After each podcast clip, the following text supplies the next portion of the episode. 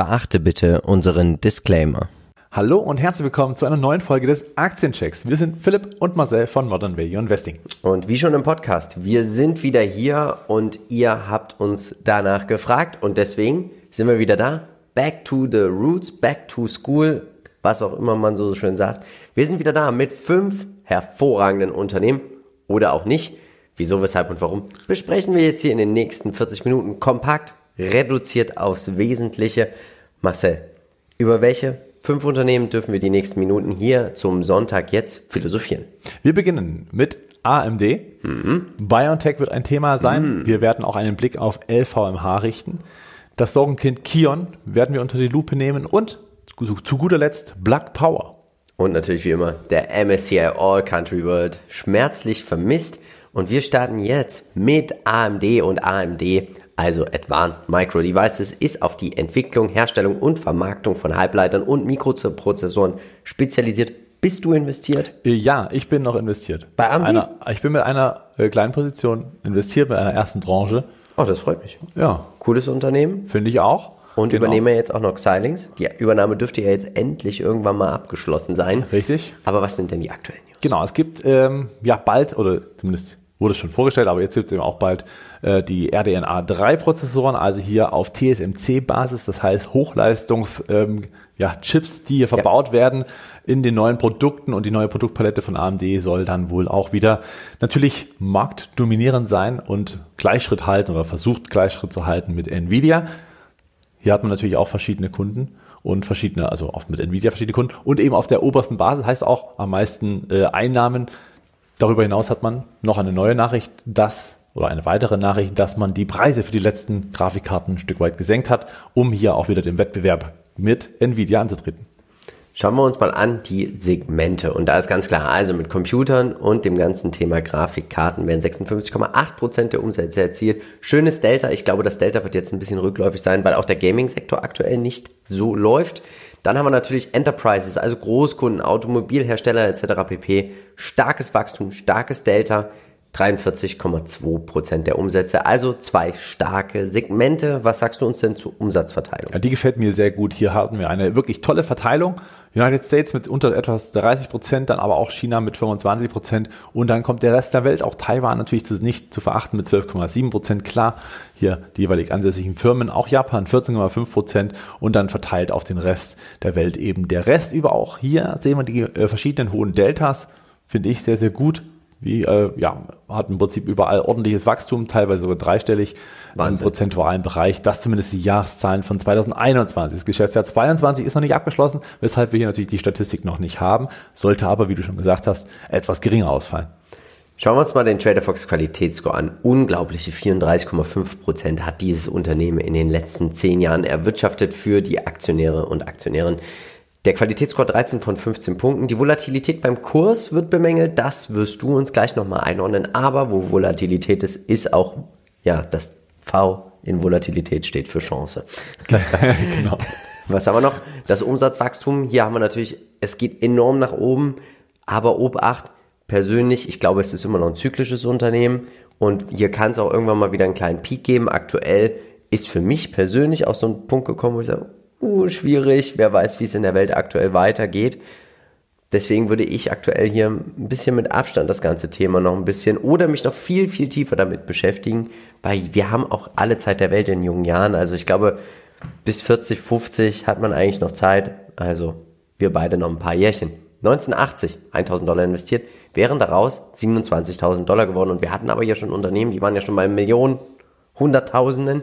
Ja. Da sieht man hier einfach Zyklik, Zyklik, Zyklik. Aber wenn man auch sieht, wir waren bei knapp unter 2 Dollar 2016. Ja. Also wer da eingestiegen ist, Chapeau. Genau, ich sag mal, der Großteil der Performance kam natürlich erst in den letzten Jahren, ja. liegt natürlich auch daran, dass jetzt die Digitalisierung erst ein richtiges Thema wurde. Ne? Also vorher die Jahre war natürlich deswegen auch eine Zyklik oder eine ganz klassische Zyklik hier zu erkennen, weil einfach der technische Fortschritt im digitalen Sektor jetzt nicht so wahnsinnig rasant voranging, wie es eben jetzt der Fall ist. Und jetzt braucht man überall Rechenleistung, Rechenleistung, Rechenleistung. Ja. In Rechenzentren, in Automobil, in jeglicher äh, Hardware von äh, technologischen Geräten. Es ist ähm, deswegen auch der Anstieg natürlich zu erkennen beim Umsatz, der vor allem in den letzten drei Jahren richtig Gas gegeben hat. Wahnsinn. Schauen wir uns die fundamentalen Aussichten an. Also Analysten gehen davon aus, dass wir hier ein Gewinnwachstum von 50 Prozent dieses Jahr hinlegen werden, sowie beim Umsatz auch nochmal fast 60%. Prozent. Nächstes Jahr starkes Abflachen auf 12 beim Gewinn und 13 beim Umsatz und dann nochmal im Abflachen beim Umsatz auf 11, also von 13,4 auf 11. Gewinnen jedoch wahrscheinlich auch Synergieneffekte durch die Silings-Übernahme wieder anziehend. Also ihr seht, es ist eine kleine Achterbahn und das ist halt trotzdem diese gewisse Zyklik in dem Bereich. Ja.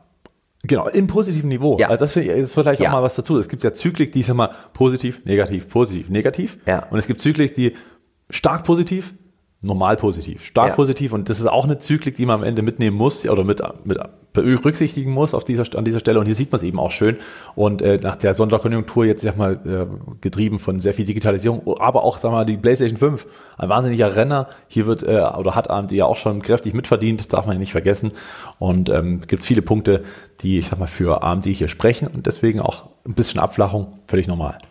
Was sagst du uns denn heute eigentlich zum Chart, Marcel? Ja, der Chart ist äh, weiter natürlich in der Korrekturphase. Wir sehen hier auch einen äh, ja, weiteren Abverkauf. Zuletzt am Freitag nochmal mit einem richtig schwachen Tag, aber nicht nur bei der Aktie, sondern gesamtmarkttechnisch. Glücklicherweise gab es da noch einen gleichen Rebound in der letzten Handelsstunde. Und ähm, insgesamt muss man sagen, der langfristige Aufwärtstrend ist alles noch intakt. Trotzdem hier natürlich eine kleine Sorge, weil die letzten Tiefs erstmal unterboten wurden. Die 70er Marke hat nicht gehalten. Es ging also noch ein Stück weit runter. Die 60 sind sehr wahrscheinlich, dass wir die jetzt nochmal sehen. Und äh, wird natürlich, ich sag mal, auch innerhalb dieses Abverkaufs oder dieser, dieses Abwärtstrendes kurzfristigerseits, das wir jetzt schon seit dem letzten Quartal des letzten Jahres gesehen haben, äh, auch weiter fortführen und zu erwarten sein. Die, die, ja, der Turnaround wird natürlich dann kommen, wenn so langsam sich ja, ich sag mal, auch im Hinblick der Inflation, der abflachenden, auch, ich sag mal, ein Licht am Horizont ergibt. Und auch dann wird wieder ein bisschen mehr Optimismus in den Markt kommen. Aktuell stark unter Druck. Aber wenn man sieht, wie viel, 28 Prozent pro Jahr oder wie viel waren es? Ähm, und jetzt kommt man hier von 160 auf, ist jetzt nur noch bei 70. Dann äh, war man zwischendurch auch schon mal deutlich höher. Also vielleicht auch eine gute Chance, so nach und nach hier sogar mal reinzukommen.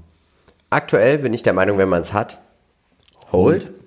Kein Kauf. Ich finde die geopolitischen Unsicherheiten aktuell einfach zu groß. Wir wissen auch nicht, was mit Taiwan etc. pp. Ich finde den Markt total spannend. Ähm, mein Favorit wäre hier Global Foundries. Finde ich ganz, also um das ganze Thema Produktion, Halbleiter zu spielen. Und ich würde tatsächlich, und ich warte auch drauf, auf das IPO von ARM. Das wird äh, tatsächlich mein Kauf. Wir sehen, das KGV soll runterkommen, das KUV, das KBV. Die Aktie ist nicht teuer, auch auf dem aktuellen Niveau. Persönlich glaube ich, aktuell kann man das auch sehr gut nach Value Investing einfach spielen. Vielleicht das KBV noch ein bisschen besser analysieren im historischen Content. Vielleicht ist es aber auch hier eine prima Gelegenheit, zum Beispiel auch mal in solchen Zeiten über eine über einen Sparplan nachzudenken. Wie siehst du es denn? Genau, also ich sehe es ja differenziert. Ähm, ich bin ja, wie gesagt, selber investiert. Meine zweite Position wird kommen, wenn äh, sich eine Gelegenheit anbietet, also sprich dieses, dieser besagte Licht am Horizont. Ja. Aber für die langfristige Sicht, finde ich, ist das Niveau schon recht gut. Ich bleibe bei Buy and Hold. Wer Ja. sie hat, halten, werde ich auch so machen. Und äh, kaufen für diejenigen, die sagen, ähm, wollte ich immer mal rein, die haben jetzt so in etwa die Chance. Na klar kann man jetzt noch ein paar Tage warten, würde ich auch absolut nachvollziehen und äh, auch nahelegen, hier die Seitenlinie noch ein bisschen zu begutachten, was passiert die nächsten Wochen im Zweifel auch warten, bis der Abwärtstrend einfach beendet ist. Warum sollte man vorher reingehen? Deswegen die Präambel mitnehmen. Bayern Hold hat sich immer gelohnt. Äh, Wir haben, glaube ich, auch Ja. in der Community äh, den einen oder anderen, der AMD schon sehr, sehr lange hat und äh, da richtig, richtig viel Rendite mitgenommen hat äh, oder schon laufen Ja. lassen hat. Toll. Für Trader natürlich auch mal geeignet, muss man sagen. Gerade jetzt, ne, wenn so eine gewisse Ja. Schwankung da ist, die Volatilität hast du angesprochen. Und High Growth muss man sagen, ist es an sich schon noch, muss man aber auch hier das Sternchen ziehen. Äh, nächstes Jahr wird es dann stärker abflachen, zumindest die Deltas im Wachstum immer noch über 10 Prozent, deutlich, was natürlich Ja. immer noch gut ist, aber muss man natürlich im Auge behalten. Jetzt, Marcel, wir haben einen Werbepartner und das ist nämlich Evergreen.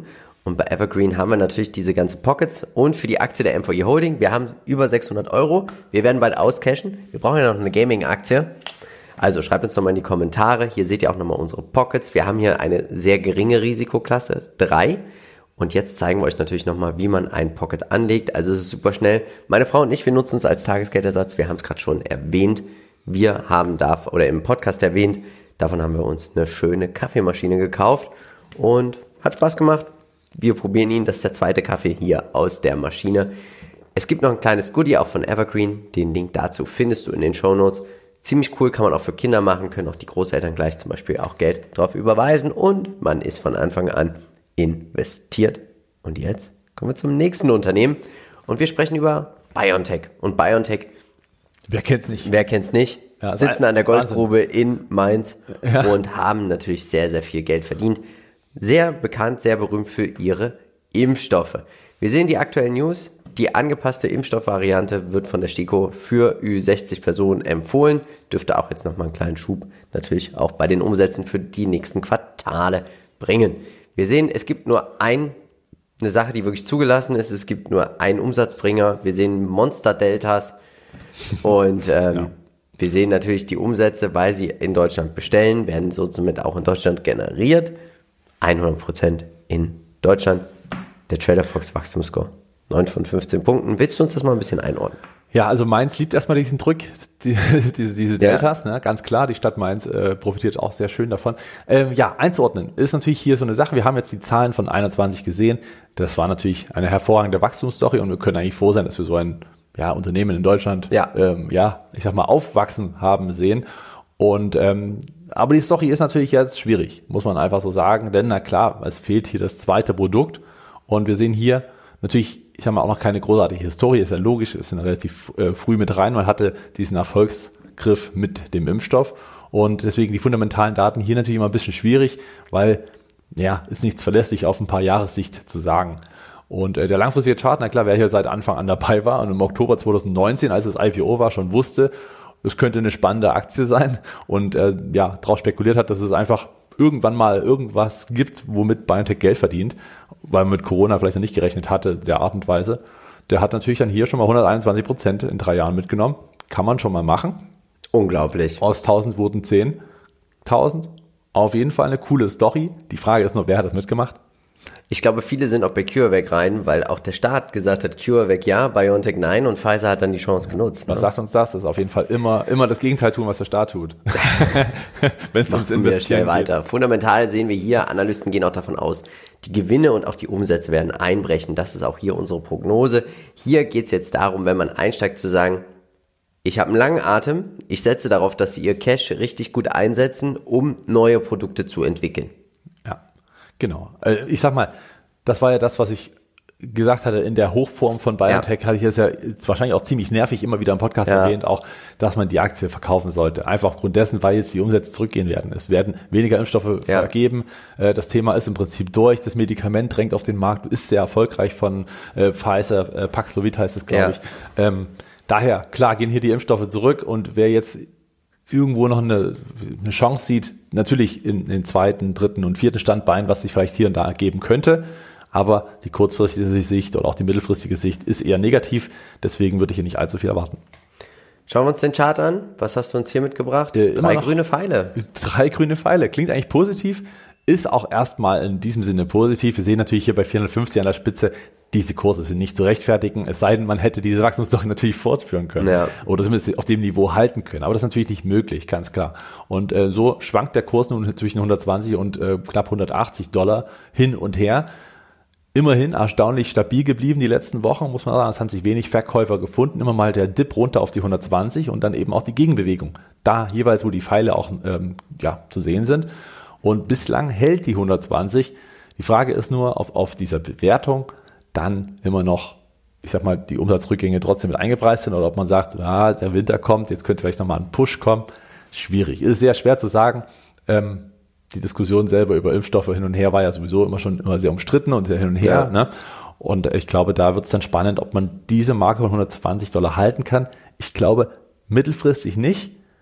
Hier kommen aber sicherlich immer wieder mal Tage, da wird BioNTech einfach hochspringen, weil vielleicht die ersten Daten von irgendeinem gewissen neuen Ja. Produkt ähm, oder einem potenziellen Kandidaten äh, vorgestellt werden. Und diese Daten, wenn die positiv sind, können hier natürlich zu einem Kursfeuerwerk führen. Aber eben auch hier wieder kurzfristig. Also es ist eher eine Spekulation in dem Falle. Aktuell, wir sind beide der Meinung, kein Kauf. Wir sehen, das KGV geht hoch. Die Aktie wird nicht billiger, sondern sie wird erstmal teurer.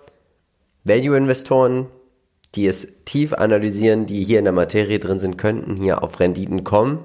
Mit einem riesen Fragezeichen natürlich. Deswegen eher der Trend hin zu den Spekulanten. Es ist eher eine Spekulation. Ich würde es aktuell nicht kaufen, weil einfach hier der zweite, das zweite Standbein fehlt. Und es ist immer ein negatives Zeichen, Ja. wenn man, wenn das KGV trotz sinkender Umsätze ähm, nach oben geht.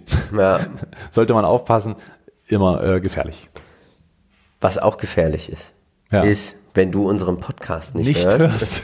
weil wir sprechen über die drei besten Reads der Welt. Sehr, sehr cool. In eine davon bin ich auch selber investiert. Ja, das waren coole, coole Reads. Also Ja. fand ich schon sehr spannend. Wir haben die aus dem Seeking Alpha Artikel rausgeholt. Sehr, sehr spannend, ähm, da mal einen Und- Blick drauf zu werfen. Oben rechts wirst du, du wirst ja schneiden und hochladen. Hoffe ich. Jetzt nochmal hier das Video einblenden. Also wenn ihr jetzt genug von uns habt und sagt, nach, Pfizer, nach BioNTech kann, Kann nichts nichts mehr kommen, kommen. dann ab, dranbleiben, Aktienpodcast. Wenn nicht, dann bleibt dran, denn jetzt sprechen wir über LVM Asch Ja. Louis Vuitton, Moet, Hennessy. und Hannes. Und ich Hannes. bin investiert. Okay. Ziemlich Disclaimer-Hinweis. glücklicher Aktionär. Bist du, ja. Und äh, das Einzige, was sie nicht haben, ist Gucci. Bisschen schade. Gucci Philipp. Aber sie sind der weltweit führende Hersteller von Luxusprodukten. Moet, Hennessy, Louis Vuitton. Also Dior ist auch mit dabei. Alles, was das Herz begehrt.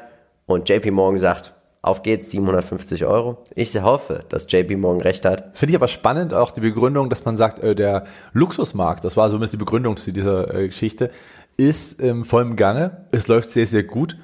Ich dachte mir die ganze Zeit so, Rezession, Vorsicht, steigende Zinsen, Geld wird knapp, wird reduziert grundsätzlich. Also die Leute halten ihre Körnischen beisammen. Aber nein, im Luxusartikelsegment scheint es gut zu laufen. Und äh, JP Morgan haut hier das Kursziel mal deutlich rauf. Wir sehen breit diversifiziert. Anziehsachen und Leder macht 48 Prozent. Dann hat man nochmal Großhandel, man hat Uhren dabei, man hat Schmuck, man hat Tiffany's übernommen, man hat Parfums, man hat Weine und Spirituosen breit gestreut, nie bereut in das alles in Segmente, wo man einfach Preissetzungsmacht hat. Ja. Das, das ist einfach, also Millionäre sind auch von Inflation betroffen, aber offensichtlich nicht, äh, so, Nicht so stark. daran sparen müsste. Ja, 42 Prozent kommen äh, aus äh, dem Bereich Asien, also inklusive Japan. Äh, United States mit 26 Prozent, auch schon ordentlicher Anteil. Europa immer noch mit 15 Prozent. Immerhin, auch hier geht's einigen ganz gut. ja, Und äh, der Rest verteilt sich auf dem Rest der Welt. Und Frankreich selber als Heimatmarkt wird natürlich mit 6,4 Prozent auch nochmal aufgeschlüsselt. Überall die Deltas in Jahre 21 sehr, sehr hoch. Hier sieht man, das billige Geld hat getrieben. Ja. Ja, also die konnten sich plötzlich Menschen etwas leisten, was sie sich vorher vielleicht nicht geleistet hätten. Ähm, ja, die Deltas werden auch hier natürlich zurückgehen auf 2000, äh, bei 2022. Wir haben hier natürlich nicht diese Deltas gesehen, aber die sind immer noch groß genug, um offensichtlich zu wachsen. Wir sehen, der Trader Fox Qualitätsscore 13 von 15 Punkten, 18,6% Durchschnittsperformance in den letzten Jahren. Und hier geht es klar, Covid, aber danach kamen wir noch stärker zurück. Wahnsinn. Ja. Diese Aktie hat sehr, sehr viel Qualität. Finanzverschuldung jetzt hoch, weil man natürlich Tiffany's übernommen hat, aber auch das wird mit starken, stabilen Cashflows über die nächsten Jahre wieder deutlich abgebaut. Genau, also Sie können sich locker leisten und wir sehen ja auch hier, dieser Aufwärtstrend ist absolut gesund und im Reinen, also auch gerade auch das Big Picture zeigt, Wahnsinn. wie stabil die Aktie auch verläuft, gerade in dem Sektor, wo ich immer wieder so leichte Zweifel kriege für mich, so wo ich denke so, würde ich jetzt so nicht, ich würde, ich habe halt das Problem, ich würde selber nicht so wirklich so Luxus kaufen. Für mich ist Mhm. überhaupt keine Anziehungskraft, was mich da immer so ein bisschen äh, abschreckt. Aber offensichtlich scheint es zu laufen. Fundamental sehen wir einfach hier, Analysten gehen davon aus, die Umsätze werden jetzt erstmal stagnieren. Wir haben natürlich ein hohes Delta. Auch hier, wenn wir weltweit eine Rezession erleben, haben wir trotzdem keine Rückgänge. Und da sehen wir mit 7%, 4 bis 7, da ist ja im Moment so aktuell die Inflation. Also das heißt, die Preissetzungsmacht ist trotzdem da. Man kann die Preise weiter durchgeben. Und Gewinne kann man natürlich auch steigern, indem man Aktien zurückkauft etc. pp. Deswegen mache ich mir bei LV Marsch keine Sorgen. Nein. Charttechnisch, machst du dir hier Sorgen? Äh, ja, die kurzfristige Sicht muss man sagen, überhaupt auch nicht. Ne? Also es ist so ein hohes Niveau, worauf die Aktie jetzt konsolidiert, seitwärts, sehr stabil, schöner Rücksetzer, dann auch immer mal auf die 540. Wer die Chance dort hätte genutzt, äh, hätte sich auf jeden Fall jetzt schon immer noch gefreut, das ist schön im Plus. Klar, der Weg ist jetzt wieder eingeschlagen. Europa hat natürlich eine gewisse Rezessionsangst, Ja. die etwas höher ist in meinen Augen, als das jetzt in den USA der Fall ist. Deswegen muss man hier natürlich ein bisschen aufpassen. Aber nichtsdestotrotz kann es hier, wenn dann, nur dazu führen, dass man eine gewisse Unterbewertung äh, entwickelt, weil LVMH, wir haben es gesehen, weltweit verkauft und vor allen Dingen die meisten Umsätze weltweit erzielt und nicht nur in Europa. Deswegen die rationale Sicht sagt, äh, ja, könnte langfristig auf jeden Fall kein Problem werden. Aber kurzfristig können natürlich solche Nachrichten immer, wenn die Indizes rot sind, dann wird auch LVMH ja. rot sein. Das haben wir am Freitag auch gesehen hier. 3,2 Prozent dicker roter Strich. Liegt aber wahrscheinlich nicht an fundamentalen Daten, sondern eben an dem übergeordneten Trend aktuell, die Rezessionssorgen. Ich glaube, das größte Problem, was LV am Arsch kriegen könnte, wäre tatsächlich, dass die Chinesen sich immer weiter von der westlichen Welt auch entkoppeln. Weil hier hast du schon einen Klumpen, 34 Prozent werden in Asien erzielt, viel auch in China. Da, also ich glaube, wenn da so eine Invasion mit, Thailand, äh, mit Taiwan kommen würde, hätte man das Problem Sanktionen und dann wäre vom Arsch wahrscheinlich auch stark davon betroffen. Ja, wie viele Unternehmen muss man sagen, ja. also das wäre natürlich dann sehr übergreifend, das wird, glaube ich, jedes Portfolio treffen, wenn das der Fall sein sollte. Ja. Aber ähm, ja, muss man mit einkalkulieren, definitiv. Ja. Deswegen ja auch nie eine, eine große Über, genau, breite Diversifikation nicht äh, so sehr reingehen. Und am ähm, Ende des Tages, äh, vielleicht passiert es eben auch nicht. Ja. Die Chinesen sind vor allen Dingen äh, in der Innenpolitik schon so, dass sie sagen, äh, wir möchten Wohlstandsförderung sehen. Das ist der Anspruch an die KP. Das ja. ist auch das Problem, warum es innerlich gerade ein bisschen schwierig ist, was natürlich wiederum befördernd für den Krieg wäre gegen Taiwan oder was auch immer, ne? Was auch immer da passiert, hoffentlich nicht. Gott bewahre. Und wenn die Bevölkerung dieses Bestreben hat, mehr Wohlstand zu erzielen, ja. wird es auch hier wieder zu Buche schlagen bei LVMH, weil natürlich dann auch mehr Luxus gekauft werden ja. kann. Bleibt Langfristig, Buy and Hold, Dividendenwachstumsinvestoren. Man kann hier in einem breiten Portfolio nicht so viel falsch machen. Genau. Nicht abschrecken lassen von den Dividendenrenditen. Die sehen zwar nicht hoch aus, weil das, der Kurs halt stark gestiegen ist. Ja. Äh, ist aber dadurch, dass es immer wieder erhöht wird, doch äh, recht ordentlich. Und ähm, ja klar, hier muss man natürlich Steu die Steuer mit äh, berücksichtigen. Ist halt einfach immer so bei französischen Aktien. Schluckt's runter. Ja, gehört Frankreich dazu. hat qualitativ Air Liquid, Air Liquid ganz schön zurückgekommen. Auch ja. Mein Gott, ich war sogar mal überlegen, da jetzt vielleicht nochmal eine Position weiter aufzustocken. Es gibt viele gute Punkte jetzt im Moment. Wir haben ein Depot Roast. Josef war da wenn du jetzt sagst, Kion und Plug Power brauche ich nicht mehr, oben rechts, wenn auch du nämlich zum Beispiel mal dein Depot von uns analysiert haben möchtest, schau mal rein, dann findest du den Weg auch zu uns. Ganz demokratisch, zufällig wird gezogen, demokratisch gezogen. Jetzt kommen wir zu Kion. Kion ist der Marktführer in Europa und weltweit, der zweitgrößte Hersteller und Vertreiber von Flurförderfahrzeugen lief nicht ganz so gut, sage ich jetzt mal. Sorgenkind der Stunde, muss man vielleicht sagen. Ja. Und das liegt daran, dass eine Gewinnwarnung rausgegeben wurde. Und zwar der erste Verlust im Kerngeschäft, der jetzt erwartet wird. Sinkende Auftragseingänge, also deutlich unter dem Niveau vom letzten Jahr. Und das Problem hier, und das kann man gleich mal vorwegnehmen, sind die starren Verträge. Man hat es eben geschafft, Verträge mit, ich sag mal, automatischen Lägern äh, zu schließen, mit Kunden. Letztes Jahr schon ja. auf der Basis, auf der Kostenbasis von ja, äh, den Preisen des letzten genau. Jahres. Genau. Und die sind jetzt natürlich nicht mehr umlegbar. Ähm, kleiner Schreibfehler, umlesbar. Ähm, umlegbar. Das heißt, hier kann man diese ganzen gestiegenen Kosten nicht weitergeben an die Kunden. Das wird Kion eben hier sehr viel Geld kosten. Und äh, diese Warnung und diese Nachricht hat Kion richtig zugesetzt. Wir sehen, man ist natürlich segmentär mit industriellen Trucks und Service mit 63 Prozent sowie Supply Chain Solution, was ja eigentlich das Wachstumssegment ist, was jetzt die Gewinnwarnung abbekommen hat, mit 36,7 Prozent doch ein bisschen breit aufgestellt, bringt aber nichts, weil die meines Erachtens noch stark ineinander greifen, auch diese Segmente. Und wir sehen, wir sind hier sehr, sehr breit aufgestellt, oder? Genau, also man ist weltweit tätig. Das spricht absolut für das Unternehmen. Ja. Hier ist das Risiko, an einem Markt zu scheitern, nicht so wahnsinnig hoch.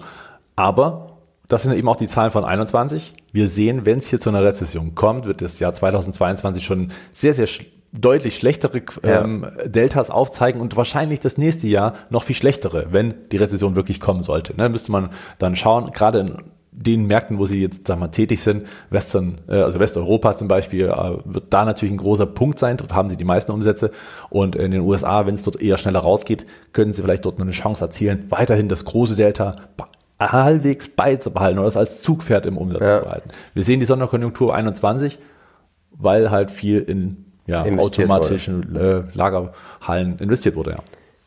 Der Trader Fox Qualitätsscore aktuell vom Ranking ausgesetzt, es ging ganz schön nach unten. In den letzten neun Jahren hätte man nichts gewonnen. Also jetzt, ja, für vorher war es schön und äh, auch ganz gut gelaufen, aber jetzt, also schon eine ziemlich, aber man könnte von einer äh, Fahnenstange reden in die falsche Richtung.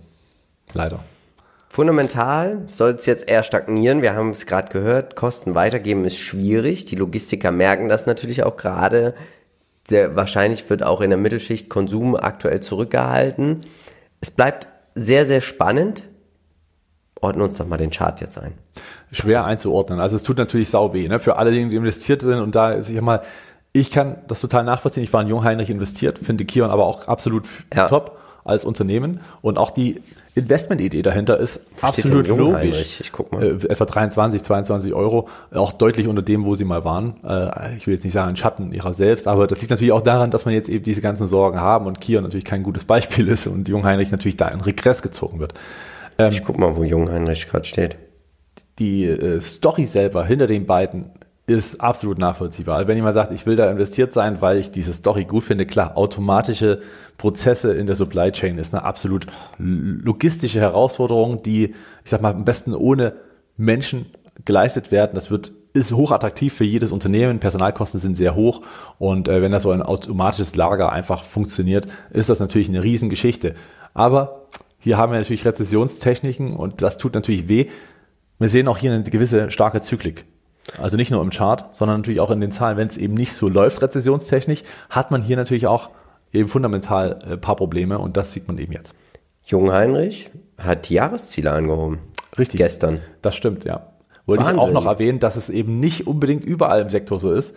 Jungheinrich hat es wahrscheinlich etwas cleverer gemacht bei den jeweiligen wahrscheinlich äh, Verträgen. Inflations indizierte Preisgestaltung oder irgendwas. Genau, ansonsten machen sie ja relativ ähnliches, muss man sagen. Bekannte Marken von Kion ist ja Stiel zum Beispiel. Ähm, ja, absolut sonst erfolgreich und fundamental ist wahrscheinlich ja. hier eine gewisse Unterbewertung zu sehen, aber wer weiß, wo es hinführt. Aktuell bitte nicht. Finger weg. Finger Außer weg, man, man will den Ritt auf der Rasierklinge, sagt spekulativ, dann Spielgeld, was auch. Es kann auch ein super Einstieg sein. Also, Absolut, na klar. Aber das ist alles Spekulation, Spekulation ja. fundamental. Das ist. Also ich gehe davon aus, dass die Dividende gekürzt wird. Ja. Trotzdem, definitiv. KUV 0,26. Ja. Wahnsinn. KBV 0,5. Also hier kann man auch einen Euro für 50 Cent kaufen. Nach allen Kriterien des Value Investing muss man sagen, jetzt gehe ich hier rein. Ja. Und dann sollte man vielleicht auch nicht gierig werden. Weil so eine Aktie, klar, wenn hier der Turnaround kommt, kann die schnell laufen. Aber hätte, hätte Fahrradkette.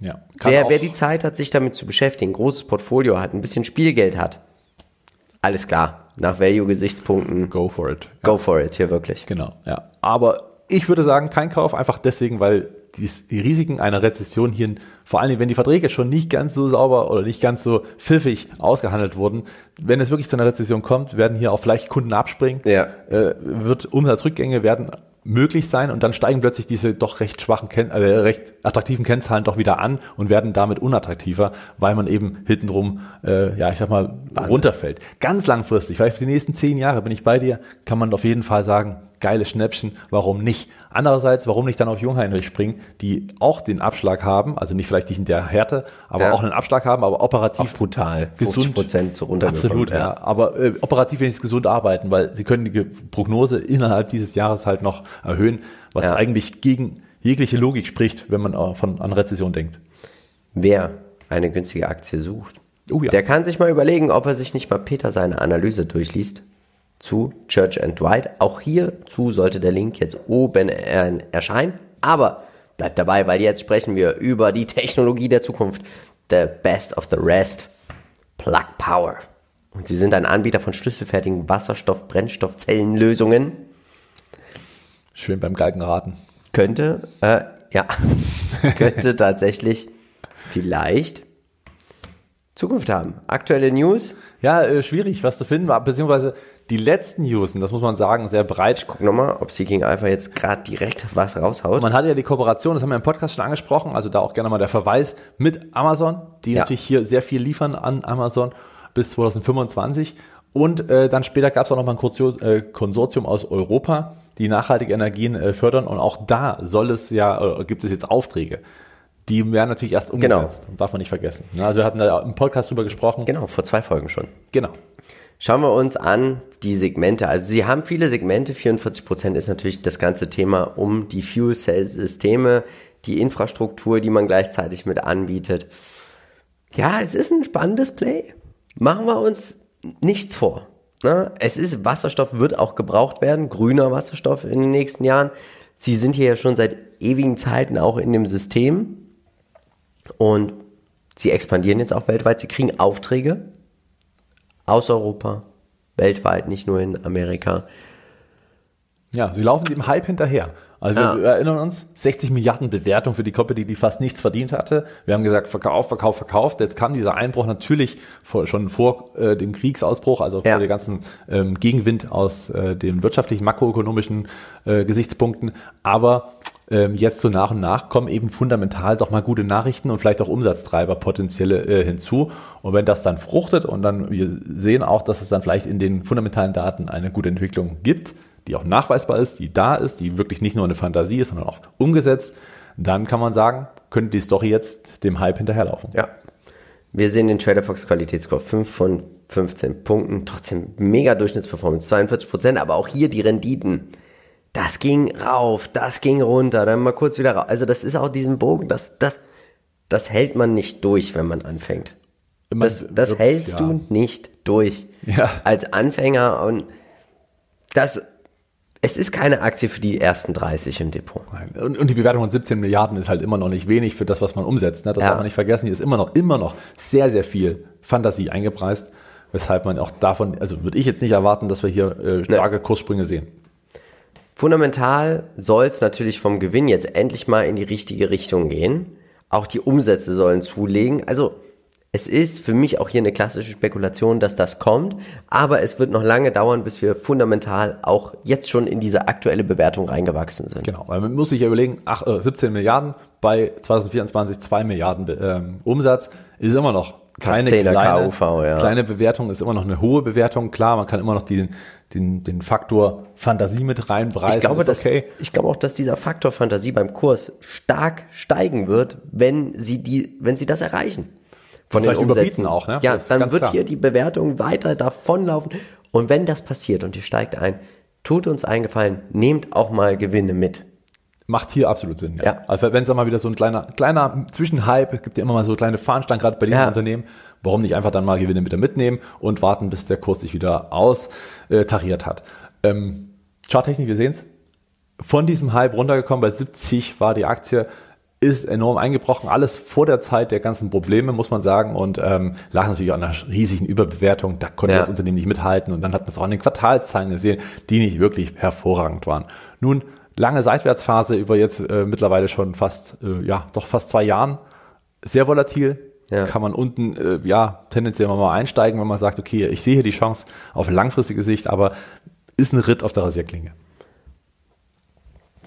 Es ist eine Spekulation. Es ist ein es, ist, es ist eine Spekulation, aktuell für uns kein Kauf. Ja. Ja, Wenn man einsteigen will, als Spekulation, wie gesagt, denkt daran, an Gewinn mit Namen ist noch nie jemand gestorben. Ja, ich würde es ein bisschen so ziehen wie bei Kion.